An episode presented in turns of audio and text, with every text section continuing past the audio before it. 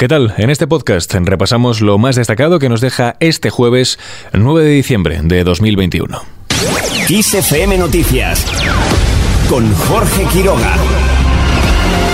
La vacuna española puede llegar a proteger contra la variante Omicron. Así lo ha destacado hoy la ministra de Ciencia e Innovación, Diana Morant, quien indica que se está investigando cómo incluir la proteína de esta nueva cepa para que una vez se comercialice la vacuna ya inmunice también contra Omicron. Insiste en que la vacuna española es la mejor de las que conocen, ya que en su composición tienen en cuenta las diferentes vacunas del virus.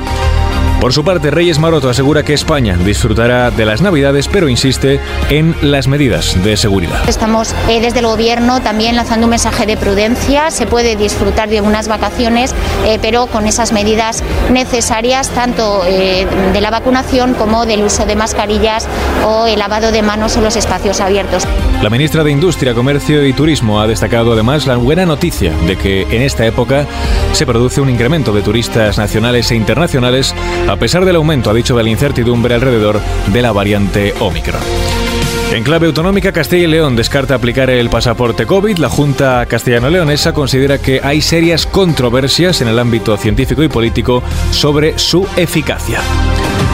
Cambiamos de asunto y hablamos ahora de la reforma laboral. Yolanda Díaz confía en que salga adelante una reforma que considera ambiciosa y sobre la que insiste, se están dejando la piel. Yo voy a trabajar y lo estoy haciendo con mi equipo para que exista acuerdo. Eh, es complicado, pero desde luego eh, me gustaría que así fuera y piensen que, como hemos dicho, la reforma es ambiciosa y creo que también es una reforma equilibrada. Pero, insisto, una reforma que aborda desde la vigencia de los convenios, ultraactividad, hasta la subcontratación, hasta la temporalidad, hasta los contratos formativos. Por tanto, desde luego nos vamos a dejar la piel, creo que como país, para que esto salga adelante. La vicepresidenta segunda y ministra de Trabajo y Economía Social ha reiterado que confía en que la reforma se publique en el Boletín Oficial del Estado en el plazo previsto por Bruselas, es decir, antes del próximo 31 de diciembre. Seguimos ahora pendientes de La Palma, ya que la emergencia volcánica puede durar meses tras el fin de la lava. La desgasificación tanto del centro eruptivo como de las coladas puede prolongarse en el tiempo, según ha advertido la portavoz del Pevolca, María José Blanco. Ha explicado que el volcán submarino Tagoro, que erupcionó cerca de la costa del Hierro hace ya una década, siguió emitiendo gases durante varios meses después de que se diera por finalizada la erupción y es probable, ha dicho, que ocurra lo mismo en el caso de La Palma. Vamos con otras cuestiones. Desde Ciudadanos aseguran que presentarán una moción en los ayuntamientos para defender la educación bilingüe. El portavoz de la formación naranja en el Congreso, Edmundo Val, insiste en la clara inacción del gobierno de Pedro Sánchez. Nos encontramos aquí con una clara inacción por parte tanto de la Generalitat de Cataluña como, sobre todo, lo más indignante, por el gobierno de España, que tendría que estar protegiendo el derecho de los ciudadanos a poder ser educados también en castellano y que tendría que estar velando por el cumplimiento de las sentencias de acuerdo con el principio de la separación de poderes y los principios más esenciales del Estado de Derecho y del imperio de la ley en cualquier sociedad democrática avanzada.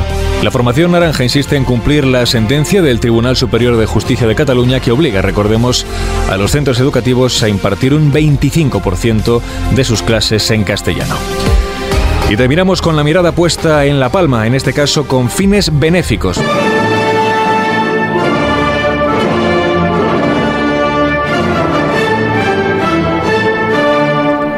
La novena de Beethoven sonará por la isla en el Auditorio Nacional de Madrid. La Sinfonía número 9 del compositor alemán sonará con un propósito solidario a favor de los afectados por el volcán de Cumbre Vieja.